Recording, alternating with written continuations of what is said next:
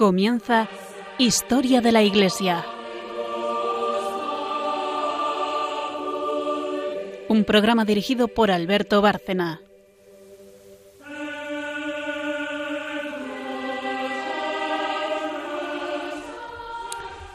Buenas noches, oyentes de Radio María y de este programa, Historia de la Iglesia. Buenas noches, María Ornedo. Buenas noches. Buenas noches, Carmen Tour de Monte. Buenas noches.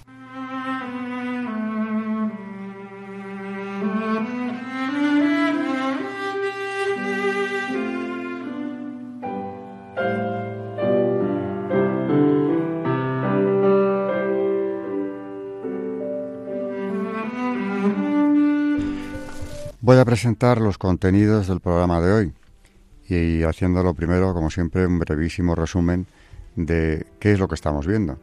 En Historia de la Iglesia hace ya tiempo que nos hemos centrado en la conexión entre esta historia y también la de España, que es una intimísima conexión. Eh, llevamos ya varios programas hablando de los reyes católicos, de ahí hemos pasado a su descendencia y hemos vuelto para atrás para hablar de la evangelización de América a partir del descubrimiento. Por eso estamos de nuevo en Reyes Católicos y hoy Carmen Turdemontis, la historiadora de este programa, nos va a traer una ponencia de un simposio celebrado precisamente eh, en torno a su figura, a cuenta del proceso de canonización, en la que, en esta ponencia, nos hablan de un tema verdaderamente interesante, que es el de los primeros catecismos eh, que hubo en América y el enorme esfuerzo que tuvieron que hacer sus autores para conseguir hacerse entender y finalmente tener este material imprescindible. Luego la segunda sección, la primera la hace Carmen y como digo es ella la que se va a ocupar de, hablarnos estas ponencias, eh, o de esta ponencia, es una sola, solo que hoy no creo que dé tiempo de verla entera, así que la veremos hoy y en el próximo programa. Y luego la segunda sección es un santo relacionado con el tema, que también nos trae Carmen, eh, que es la que se ocupa de esta segunda sección. Y la tercera es Magisterio de la Iglesia, que hace María Ornedo, y en el que va a seguir, en su sección va a seguir desarrollando el tema de la Eucaristía. Así que este es el esquema de, del programa de hoy y nos ponemos a ello. Después una muy breve pausa.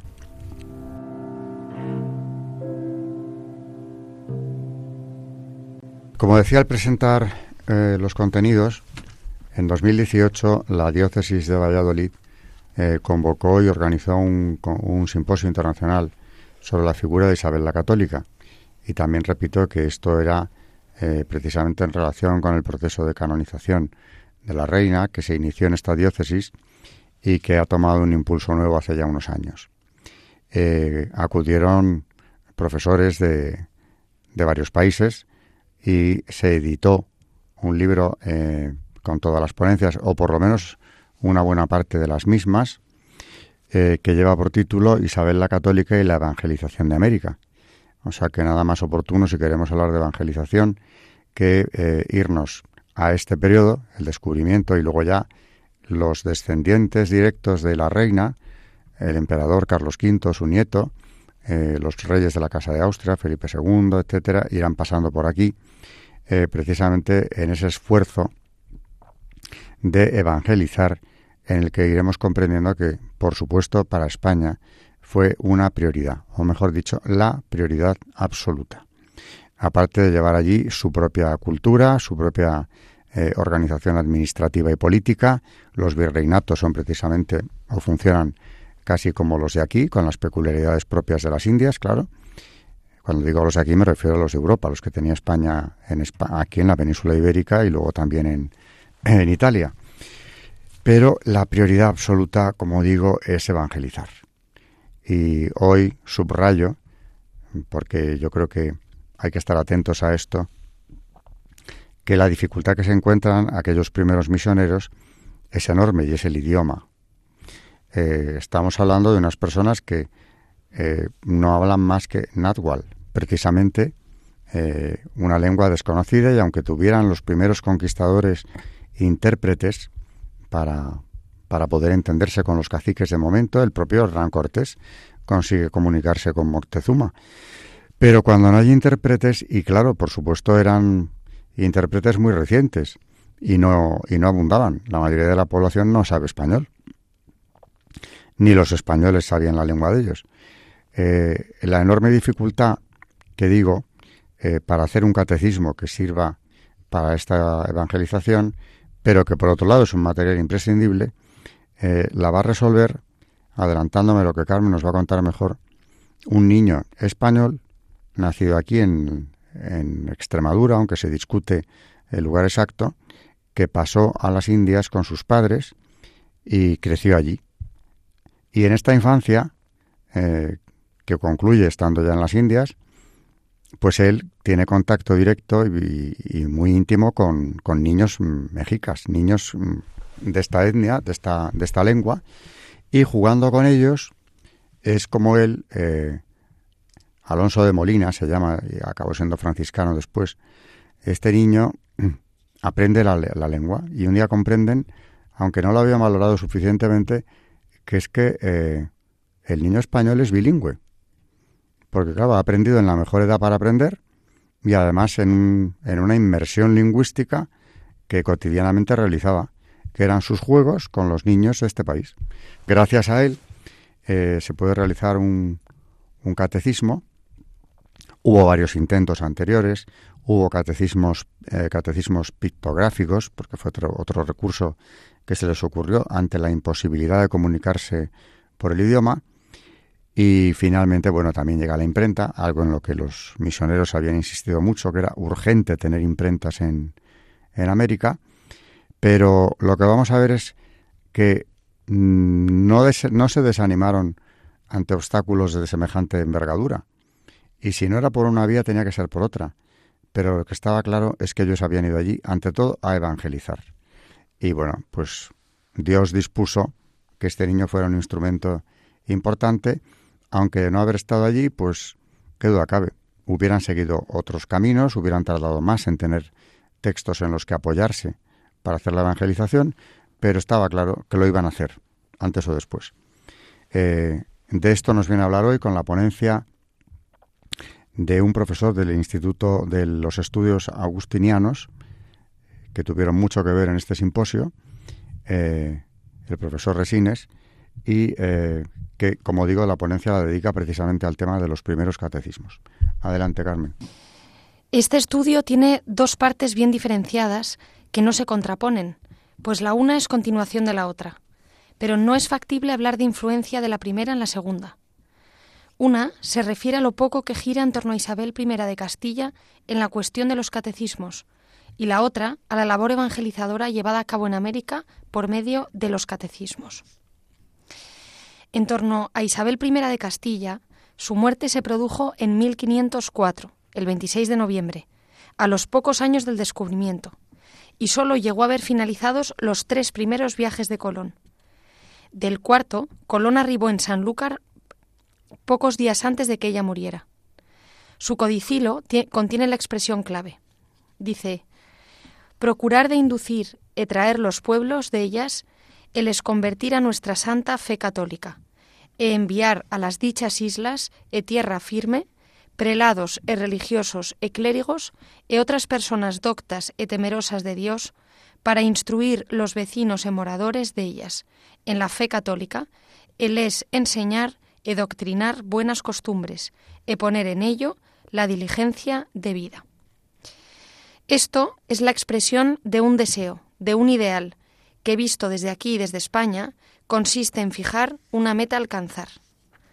Pero visto desde allí, desde lo poco conocido aún de América por estas fechas, tiene otro alcance muy diverso, porque todo estaba por hacer, y la realidad americana desbordaba las mejores previsiones.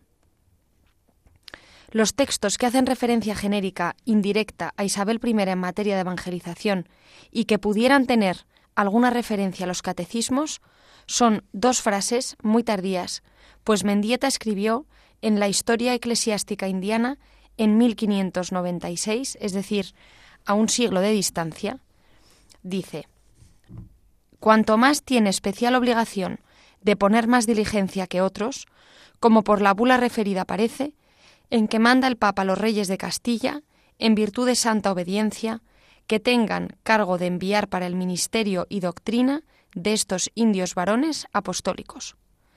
Y lo mismo parece por otra cláusula que la católica reina doña Isabel dejó en su testamento, donde declara muy bien la intención de ella y el rey su marido tuvieron cuando pidieron a la silla apostólica la conquista de las Indias. Como decimos, esto aparece en Historia Eclesiástica Indiana de Jerónimo de Mendieta. No he encontrado más referencia ni noticias en esta dirección de vincular la persona de Isabel I con la redacción de los catecismos. Los demás apuntes que he encontrado sobre el influjo de la monarquía en la evangelización caminan en otra dirección. Ya no se menciona a Isabel, sino que se refieren a la actualidad del momento con Carlos V. Así tenemos el testimonio en 1541 de Toribio de Benamente. Historia de los indios de la Nueva España. También se le llamó, por cierto, Toribio de Motolinía, que dice así. En el año del Señor de 1523, día de la conversión de San Pablo, que es a 25 de enero, el padre Fray Martín de Valencia, de santa memoria, con once frailes, sus compañeros, partieron de España para venir a esta tierra de Anahuac, tierra de agua, enviados por el reverendísimo señor Fray Francisco de los Ángeles, entonces ministro general de la Orden de San Francisco. Vinieron con grandes gracias y perdones de nuestro muy santo Padre, y con especial mandamiento de la Sacra Majestad del Emperador, nuestro Señor, para la conversión de los indios naturales de esta tierra de Anahuac, ahora Nueva España. El Códice franciscano, manuscrito, que refleja los diálogos de 1524 entre franciscanos y los indios principales, en orden a su conversión, habla del Papa Adriano VI y de Carlos V. Fue escrito por Bernardino de Sahagún en 1564. En 1569, el Confesionario Mayor en lengua mexicana y castellana de Alonso de Molina, impreso en México, Antonio de Espinosa, indica Los que tan solamente fueron bautizados son mucho más honrados que los grandes caballeros y nobles del emperador, a los que dio sus insignias y sus armas. Más tarde aún, de 1579, es la retórica cristiana de Diego de Valadés, quien dedica la obra al entonces Papa Gregorio XIII y señala que él, el rey Felipe II, nos ha enviado a estas tierras para manifestaros que si vosotros os le entregáis, entonces él os gobernará con blandura. De 1492 a 1524, los esfuerzos que se realizaron fueron indispensables, pero muy poco consistentes, por la enorme e insuperable barrera del idioma, o por mejor decir, de los idiomas, tanto en las islas caribeñas como ya en el continente. Un año antes de la llegada de la expedición franciscana, habían llegado desde Flandes, vía Sevilla, los tres primeros franciscanos, enviados por Carlos V. Cuando la expedición de Martín de Valencia llegó a México capital, los flamencos respondieron a la pregunta de los doce sobre su ocupación en el tiempo de su presencia. La respuesta fue contundente. Aprendemos la teología que de todo punto ignoró San Agustín. En clara referencia a la lengua náhuatl. Remiten a sus múltiples esfuerzos baldíos que mostraban una voluntad que se estrellaba una y otra vez ante una lengua críptica que se resistía a ser captada. Pero en los casos detectados en los catecismos o en obras afines a ellos, no se hace referencia alguna a los gobernantes, sino que el centro de gravedad se desplaza al mismo Dios, que ha enviado a los misioneros, como hace Pedro de Feria, o al mandato expreso de Jesús de evangelizar a todo el mundo. Las deferencias regalistas a las autoridades civiles dan paso a los motivos religiosos. Es preciso volver a este problema de la lengua, no imaginemos que los naturales y los recién llegados se entendieron a la primera. Fue una enorme dificultad que persistió durante años. En su primer viaje, Colón bajó a tierra el 2 de diciembre de 1492, en Puerto de la Concepción, y con él bajó, entre otros, un marino de nombre Luis, que había sido judío, y que decía que conocía el hebreo, el copto y algo de arábigo, por ver si se entendían. Cuando estaba preparando el cuarto viaje, Colón recibió una carta privilegio firmada por los reyes en Valencia de las Torres, en Badajoz, el 14 de marzo de 1502, en la que responden a una petición suya. Dice, lo que decís que querríades llevar uno o dos que sepan arábigo, paréstenos bien, con tal de que por ello no os detengáis. Se ha hecho un estudio pormenorizado de diversos conatos por superar las dificultades idiomáticas. No siempre es posible documentarlos, pero tienen mucho de verosímil algunas de sus propuestas. Los primeros indios traídos por Colón a España, que a la llegada a América en del segundo viaje aprovecharon la oportunidad para huir, los indios esclavizados traídos a Sevilla, que algo pudieron captar y enseñar a futuros navegantes, los marinos, que en distintos lugares de América desertaron y fundaron una familia con indígenas, en la que se hablaba una mezcla imprecisa e indefinible, pero ninguno de ellos constituía un proyecto sólido, con garantías de futuro, aunque en cada caso se percibía que había alguna posibilidad de entendimiento, por encima de estas dificultades de idioma. Mientras tanto, los esfuerzos por captar los secretos del idioma y hacerlo de una manera propia, segura, firme, iban de fracaso en fracaso. La expedición de franciscanos que llevaba Martín de Valencia al frente, una vez que se hubieran instalado en unos conventos míseros, cercanos unos a otros, optaron por un sistema que les pareció que podría resultar eficaz. Dispersos por las calles y especialmente por los mercados de la Ciudad de México, eran portadores de un pequeño tintero portátil y un poco de papel, en el que iban anotando los vocablos que oían, para contrastarlos entre sí, una vez retornados a su convento. Es posible imaginarse las dificultades al no oír bien, al escribir lo oído, al buscar afinidades cuando se trataba de objetos diferentes, herramientas, pescados, verduras, ropas. Los repetidos intentos nunca arribaron a buen puerto. El otro recurso que trataron de utilizar fue el empleo de intérpretes, entendiendo por tales a algunos indios que hubieran aprendido algunas palabras del castellano. Pero es evidente que tal método tenía fuertes limitaciones. Es conocido el caso del franciscano Jacobo de Testera, a quien se atribuye infundadamente haber inventado el sistema conocido como pictográfico. Trataba de predicar en castellano mientras un intérprete traducía su auditorio de indios, hasta que fue descubriendo que estaba totalmente a expensas de la veleidad del traductor y que lo que los indios oían nada tenía que ver con lo que el religioso decía en sus prédicas. Mientras aquellos franciscanos se afanaban por captar los secretos del natual, el idioma más común en el entorno de la Ciudad de México y una especie de coiné o lengua común que permitía establecer contactos con los que hablaban otras lenguas, vieron, sorprendidos, que el niño Alonsito, huérfano, pues su padre murió en México, criado por su madre, jugaba y se entendía con los niños mexicas. El niño vino a salvarles. Pidieron a su madre, por mediación de Cortés, que les cediera la custodia, alimentación y educación del muchacho, para poder aprender de él la lengua imposible de captar y que tanto se le resistía.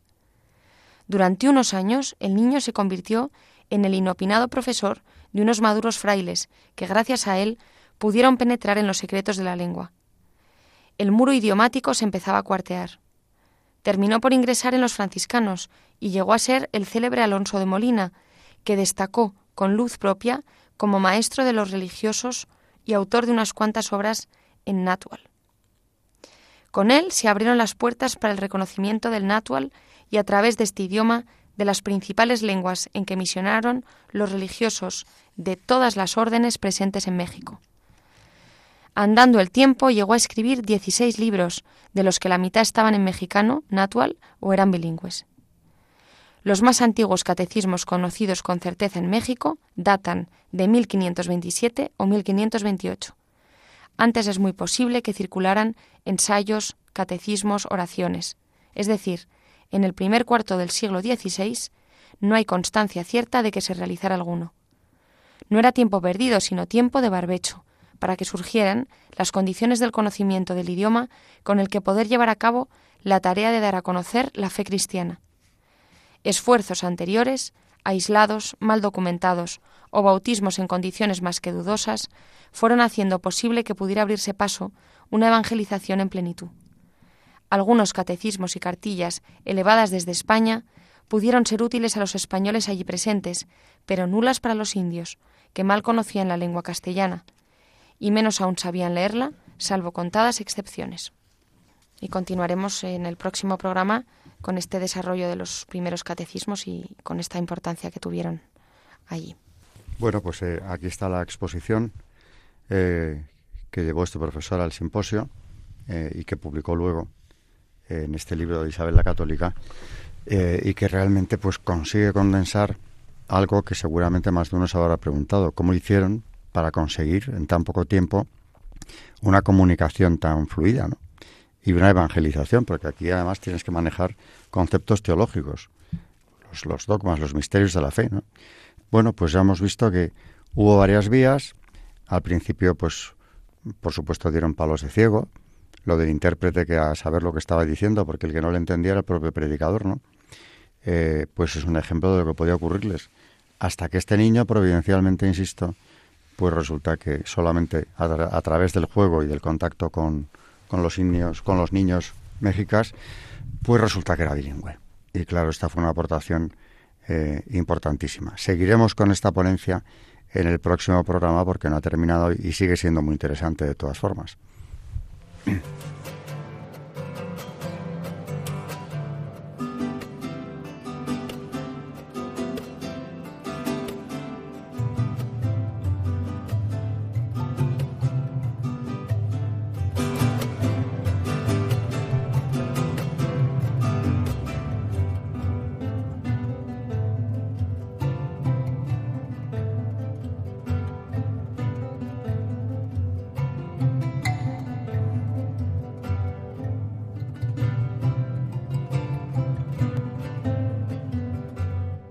Están escuchando en Radio María Historia de la Iglesia, dirigido por Alberto Bárcena.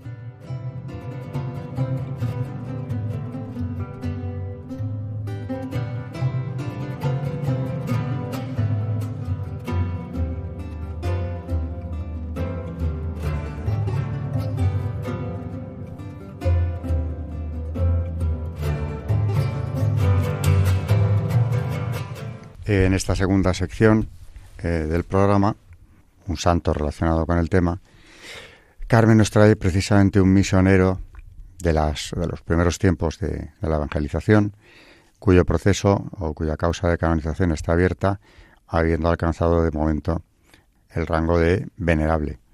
Pero esperemos y pidamos que sea reconocido pronto. Vasco de Quiroga.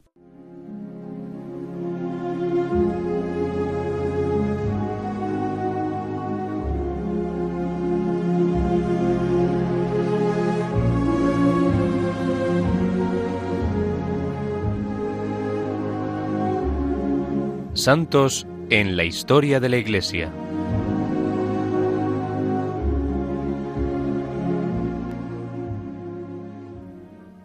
Pues como decía Alberto, hoy vamos a hablar de un venerable de este periodo. Primero son eh, venerables, luego beatos y luego santos. Él está todavía en proceso, es venerable aún. Y allí en América, pues mucha gente lo pide con fervor, ya que es muy conocido allí.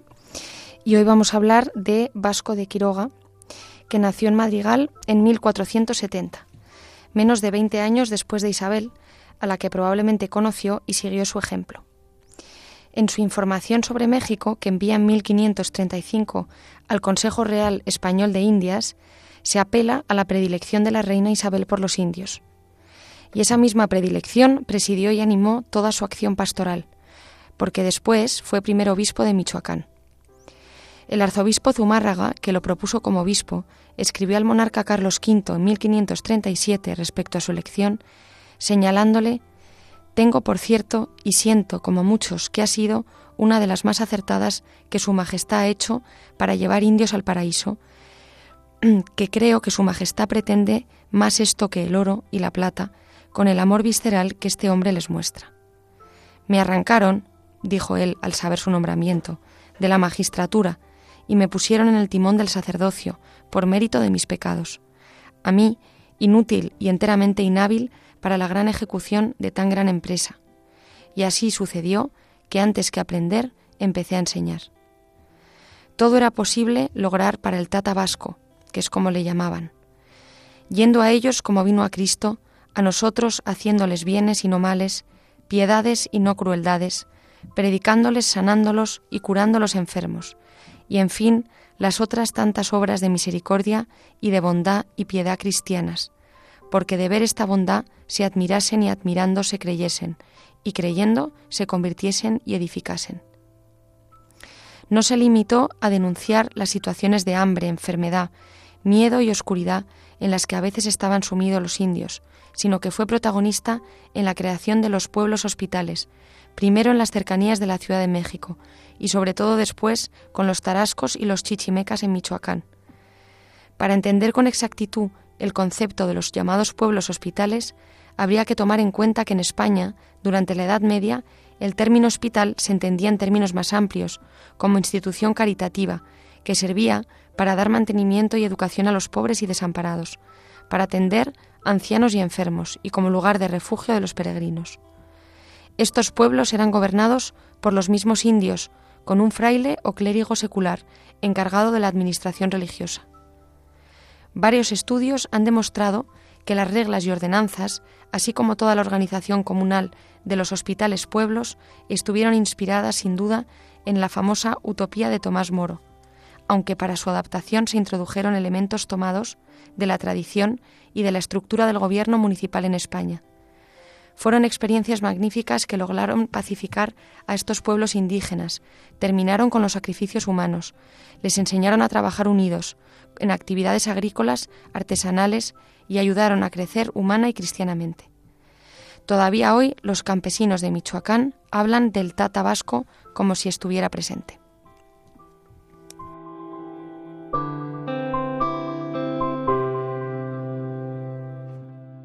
Un caso más de virtudes heroicas probadas en, la evangelización de América, el de este personaje que Carmen nos ha traído y que, como ella dice, esperamos, esperan también allí en América que se le vean los altares pronto. Eh, vamos a continuar ya, pasamos a la tercera sección, eh, la de María Ornedo, con Magisterio de la Iglesia, y el tema de la Eucaristía, que lleva ya bastante tiempo desarrollando. Hoy nos trae una, una encíclica de San Juan Pablo II, Eclesia de Eucaristía.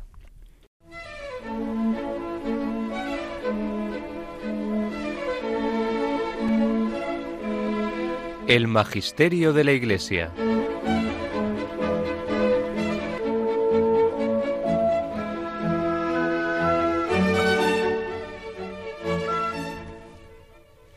Dentro del capítulo de la Eucaristía, que es el que llevamos tantos programas en él, eh, hemos traído como en, en algún programa, no sé exactamente hace cuántos, una carta encíclica de San Juan Pablo II, Eclesia de Eucaristía, en la que vamos a ver mm, dos o tres capítulos diferentes al que, al que ya vimos y como ampliación a las clases del profesor Salles que estamos siguiendo acerca de la Eucaristía. El primer capítulo que vamos a ver dentro de la encíclica es el de apostolicidad de la Eucaristía y de la Iglesia. Es el capítulo tercero dentro de la encíclica. El punto 26 dice, como he recordado antes, si la Eucaristía edifica la Iglesia y la Iglesia hace la Eucaristía, se deduce que hay una relación sumamente estrecha entre una y otra.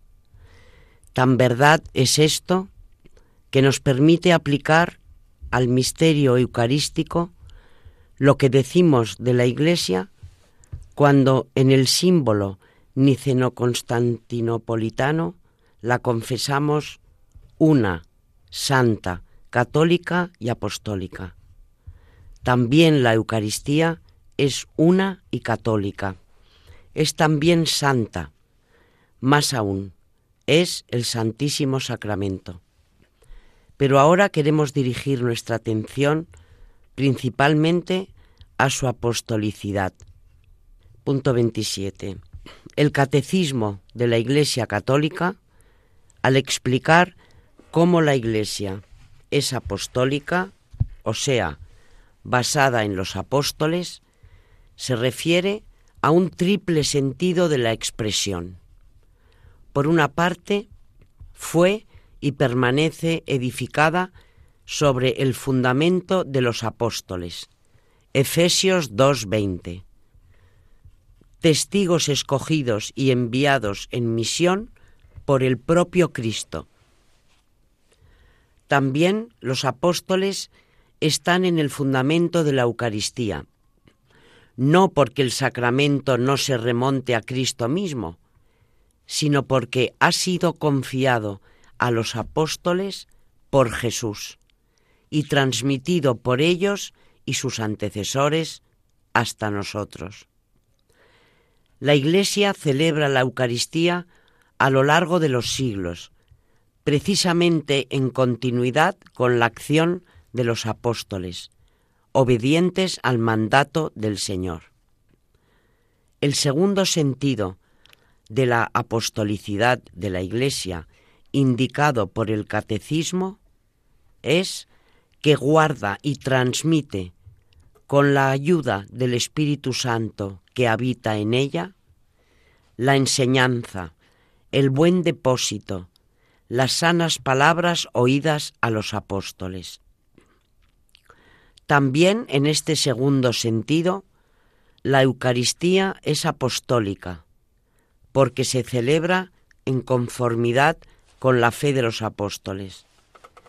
En la historia bimilenaria del pueblo de la nueva alianza, el magisterio eclesiástico ha precisado en muchas ocasiones la doctrina eucarística, incluso en lo que atañe a la exacta terminología, precisamente para salvaguardar la fe apostólica en este misterio excelso. Esta fe permanece inalterada y es esencial para la Iglesia que perdure así. 28. En fin, la Iglesia es apostólica en el sentido de que sigue siendo enseñada, santificada y dirigida por los apóstoles hasta la vuelta de Cristo, gracias a aquellos que les suceden en su ministerio pastoral. El colegio de los obispos, a los que asisten los presbíteros, juntamente con el sucesor de Pedro y sumo pastor de la Iglesia. La sucesión de los apóstoles en la misma pastoral conlleva necesariamente el sacramento del orden, es decir, la serie ininterrumpida que se remonta hasta los orígenes de ordenaciones episcopales válidas. Esta sucesión es esencial para que haya iglesia en sentido propio y pleno. Punto 28b. La Eucaristía expresa también este sentido de la apostolicidad. En efecto, como enseña el Concilio Vaticano II, los fieles participan en la celebración de la Eucaristía en virtud de su sacerdocio real. Pero es el sacerdote ordenado quien realiza como representante de Cristo el sacrificio eucarístico y lo ofrece a Dios en nombre de todo el pueblo. Por eso se prescribe en el misal romano que es únicamente el sacerdote quien pronuncia la plegaria eucarística, mientras el pueblo de Dios se asocia a ella con fe y en silencio. Punto 29. La expresión, usada repetidamente por el Concilio Vaticano II, según la cual el sacerdote ordenado realiza como representante de Cristo el sacrificio eucarístico, estaba ya bien arraigada en la enseñanza pontificia.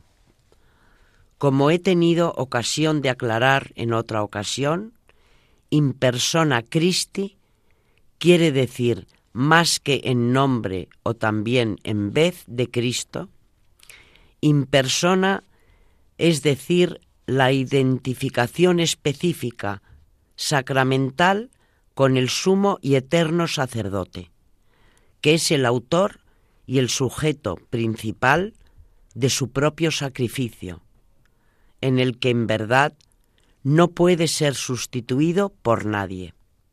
El ministerio de los sacerdotes, en virtud del sacramento del orden, en la economía de la salvación querida por Cristo, manifiesta que la Eucaristía celebrada por ellos es un don que supera radicalmente la potestad de la Asamblea y es insustituible, en cualquier caso, para unir válidamente la consagración eucarística al sacrificio de la cruz y a la última cena.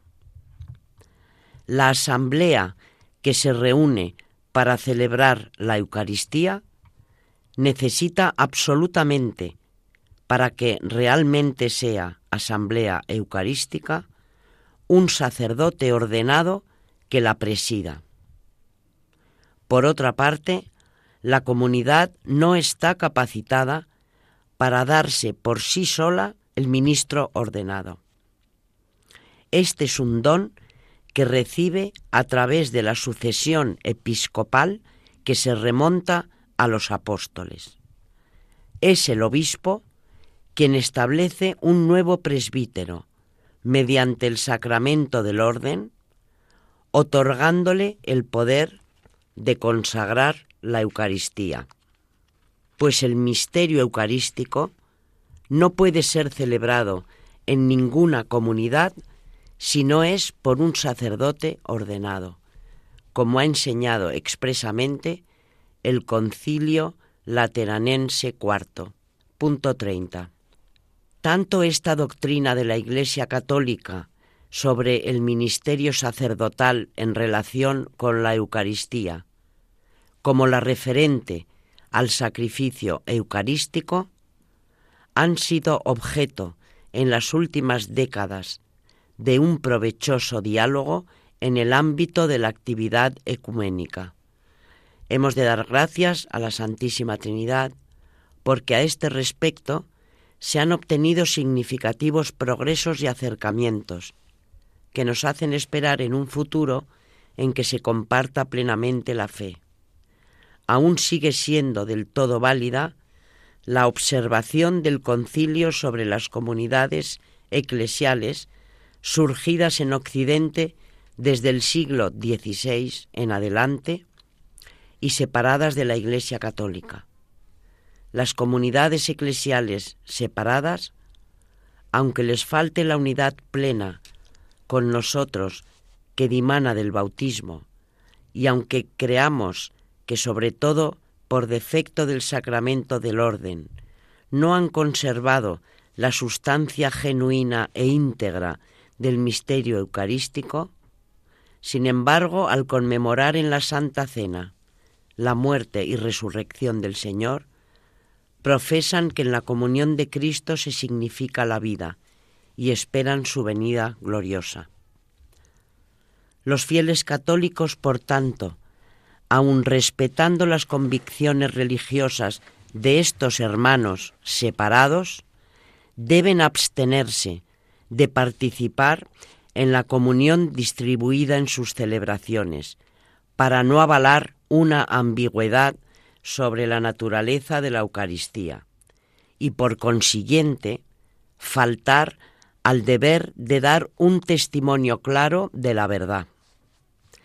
Esto retardaría el camino hacia la plena unidad visible. No se puede pensar en reemplazar la Santa Misa Dominical con celebraciones ecuménicas de la palabra o con encuentros de oración común con cristianos miembros de dichas comunidades eclesiales, o bien con la participación en su servicio litúrgico. Estas celebraciones y encuentros, en sí mismo loables en circunstancias oportunas, preparan a la deseada comunión total, pero nunca pueden reemplazarla. El hecho de que el poder de consagrar la Eucaristía haya sido confiado solo a los obispos y no a los presbíteros, no significa menoscabo alguno para el resto del pueblo de Dios, puesto que la comunión del único cuerpo de Cristo, que es la Iglesia, es un don que redunda en beneficio de todos. Punto 31. Si la Eucaristía es centro y cumbre de la vida de la Iglesia, también lo es del ministerio sacerdotal. Por eso, con ánimo agradecido a Jesucristo nuestro Señor, reitero que la Eucaristía es la principal y central razón de ser del sacramento del sacerdocio, nacido efectivamente en el momento de la institución de la Eucaristía y a la vez que ella. Las actividades pastorales del presbítero son múltiples. Si se piensa además en las condiciones sociales y culturales del mundo actual, es fácil entender lo sometido que está al peligro de la dispersión por el gran número de tareas diferentes. El Concilio Vaticano II ha identificado en la caridad pastoral el vínculo que da unidad a su vida y a sus actividades. Esta, añade el concilio, brota sobre todo del sacrificio eucarístico, que por eso es el centro y raíz de toda la vida del presbítero. Se entiende, pues, lo importante que es para la vida espiritual del sacerdote como para el bien de la Iglesia y del mundo, que ponga en práctica la recomendación conciliar de celebrar cotidianamente la Eucaristía, la cual, aunque no puedan estar presentes los fieles, es ciertamente una acción de Cristo y de la Iglesia. De este modo, el sacerdote será capaz de sobreponerse cada día a toda tensión dispersiva, encontrando en el sacrificio eucarístico verdadero centro de su vida y de su ministerio, la energía espiritual necesaria para afrontar los diversos quehaceres pastorales. Cada jornada será así verdaderamente eucarística. Del carácter central de la Eucaristía en la vida y en el ministerio de los sacerdotes se deriva también su puesto central en la pastoral de las vocaciones sacerdotales. Ante todo, porque la plegaria por las vocaciones encuentra en ella la máxima unión con la oración de Cristo, sumo y eterno sacerdote, pero también porque la diligencia y esmero de los sacerdotes en el ministerio eucarístico, unido a la promoción de la participación consciente, activa y fructuosa de los fieles en la Eucaristía, es un ejemplo eficaz y un incentivo a la respuesta generosa de los jóvenes a la llamada de Dios. Él se sirve a menudo del ejemplo de la caridad pastoral ferviente de un sacerdote para sembrar y desarrollar en el corazón del joven el germen de la llamada al sacerdocio. Punto 32. Todo esto demuestra lo doloroso y fuera de lo normal que resulta la situación de una comunidad cristiana que, aun pudiendo ser, por número y variedad de fieles, una parroquia, carece sin embargo de un sacerdote que la guíe. En efecto, la parroquia es una comunidad de bautizados que expresan y confirman su identidad principalmente por la celebración del sacrificio eucarístico. Por esto requiere la presencia de un presbítero, el único a quien compete ofrecer la Eucaristía in persona Christi. Cuando la comunidad no tiene sacerdote, ciertamente se ha de paliar de alguna manera, con el fin de que continúen las celebraciones dominicales. Y así, los religiosos y los laicos que animan la oración de sus hermanos y hermanas ejercen de modo loable el sacerdocio común de todos los fieles, basado en la gracia del bautismo. Pero, insisto, dichas soluciones han de ser consideradas únicamente provisionales, mientras la comunidad está a la espera de un sacerdote. El hecho de que estas celebraciones sean incompletas desde el punto de vista sacramental ha de impulsar, ante todo, a toda la comunidad a pedir con mayor fervor que el Señor envíe obreros a su mies. Mateo 9:38.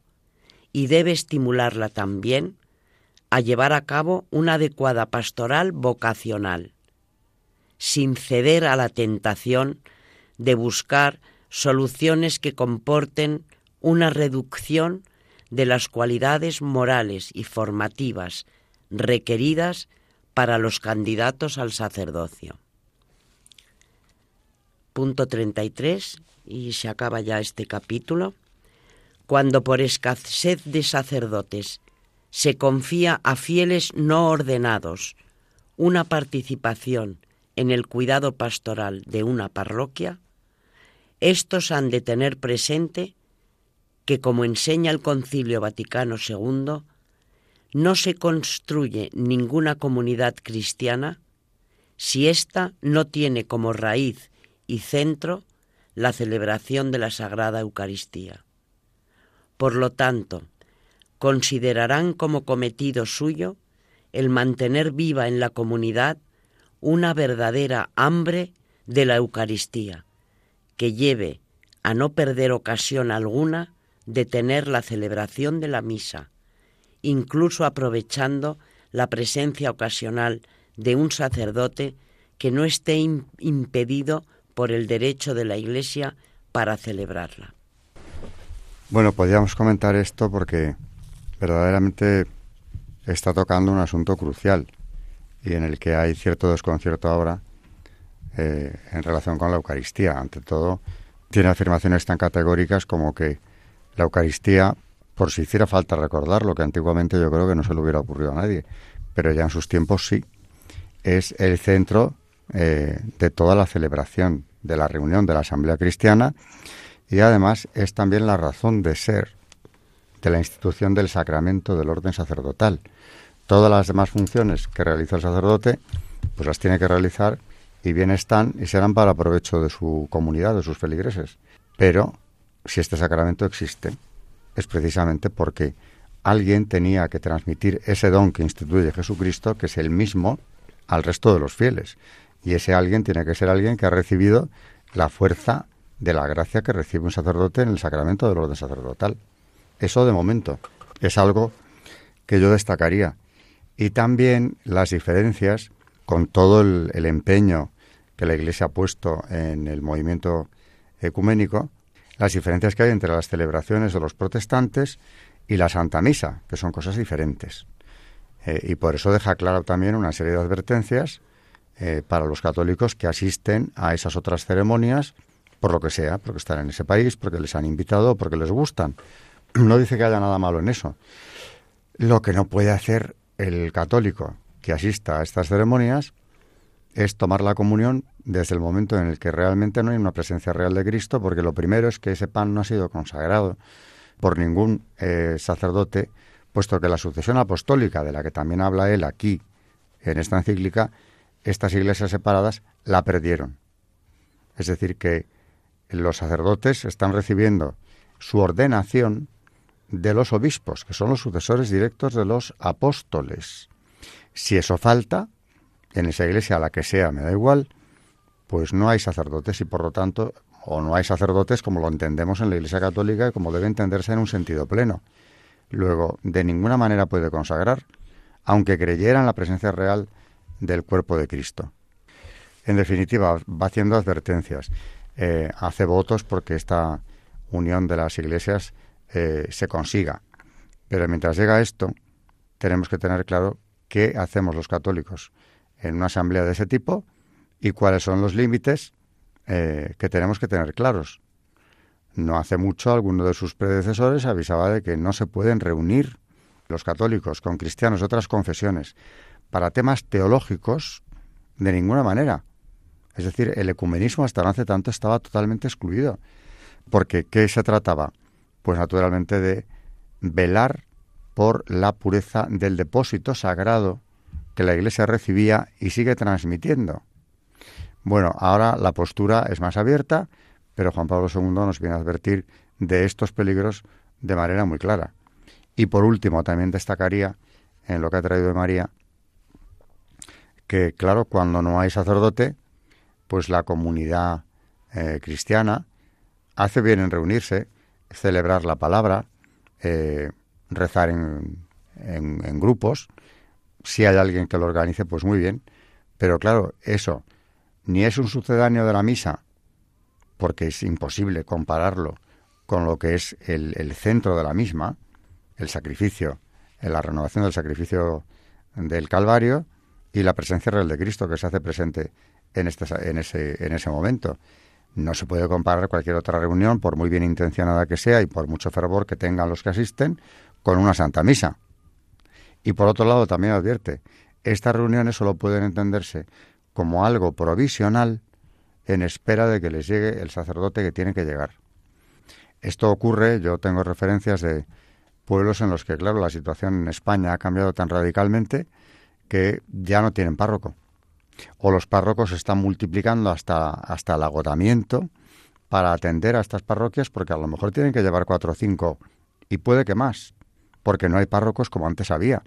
Pero claro, es que hemos decaído eh, espiritualmente de tal forma que no hay más que ver cómo están los seminarios y los comparamos con los seminarios hace 50, 100 años. ¿no? Por lo tanto, no hay brazos suficientes para llevar la Eucaristía a todos los lugares donde antes había parroquias que estaban atendidas por un sacerdote.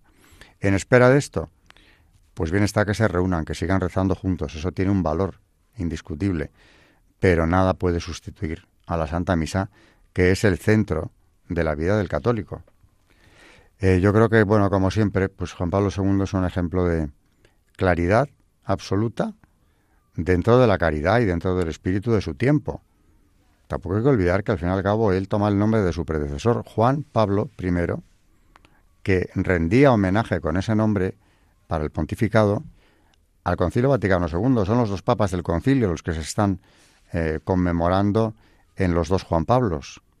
No reniega del concilio en absoluto, pero quiere poner orden y las cosas claras, porque tienen que estarlo. Y si no, pues llegaríamos a una dispersión tal en la que ya al final ni nos aclaramos los que asistimos a esas reuniones eh, de oración en ausencia del sacerdote de qué es lo que estamos haciendo ahí. Porque sí, pues muy bien. Eh, también está muy bien que las familias o los amigos se reúnan para rezar, eh, si es un grupo más grande, pues los habitantes de ese pueblo que tengan fe. Pues muy bien, también está muy bien. Pero eso, como digo, de ninguna manera, y queda claro, yo creo que por si alguien tenía dudas, puede sustituir a la misa. Carmen. ¿Algún comentario sobre esto, esta, esta encíclica?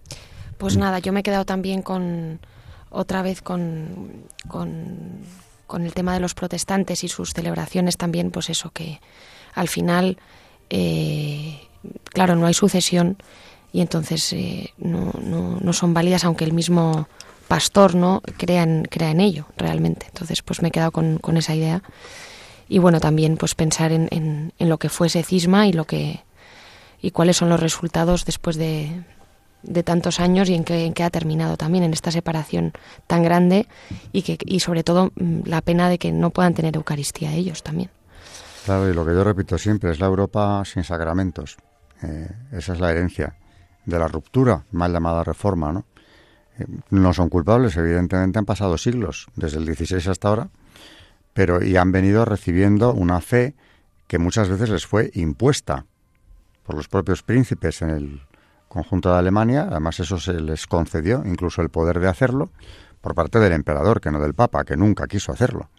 O en la misma Inglaterra, donde eh, se perseguía incluso con pena de muerte a los católicos que perseverasen en su fe católica. Eso es lo que la Iglesia anglicana ha estado penalizando pues hasta el siglo XVIII, con penas tan graves como la de muerte.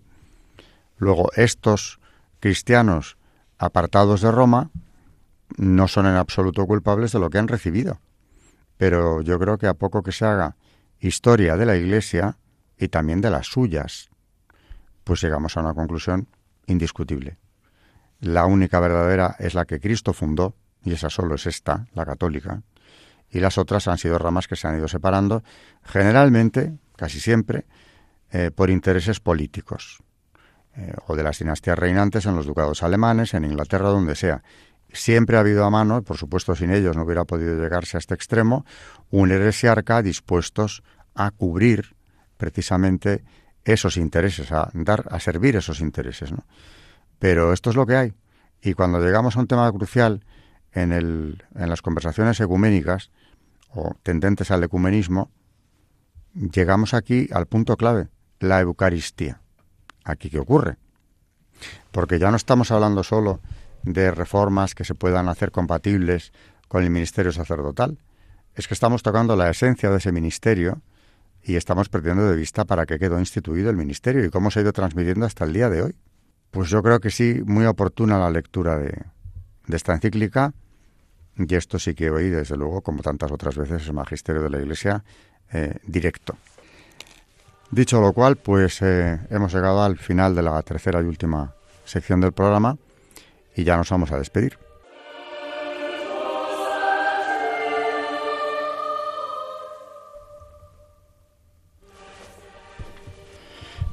Buenas noches y gracias, María Ornedo. Buenas noches.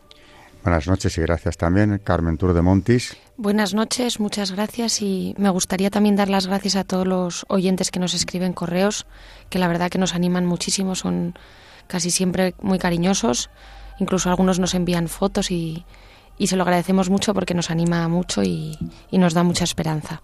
Y recordarles que el correo es historia de la iglesia Buenas noches a todos los oyentes de Historia de la Iglesia en Radio María.